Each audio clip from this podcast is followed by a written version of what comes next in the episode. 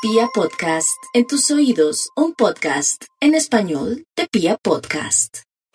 La prioridad de los cánceres está orientada hacia su mundo laboral en cuanto a que tienen una capacidad de trabajo que se multiplica en forma vívida y esto puede destrabar todo lo que les intranquiliza con respecto al dinero, con respecto a su futuro profesional, y precisamente en el plano profesional y por las circunstancias del destino, es como si todo se diera para que pudieran enseñar lo que saben, transmitir lo que conocen. En el amor sí tienen el astro de las pasiones avanzando por el eje del sexo, así que los cáncer pueden dejarse llevar por las circunstancias del momento, explorar vivencias, meterse en problemas también, así que deben ser muy cuidadosos en lo que hacen,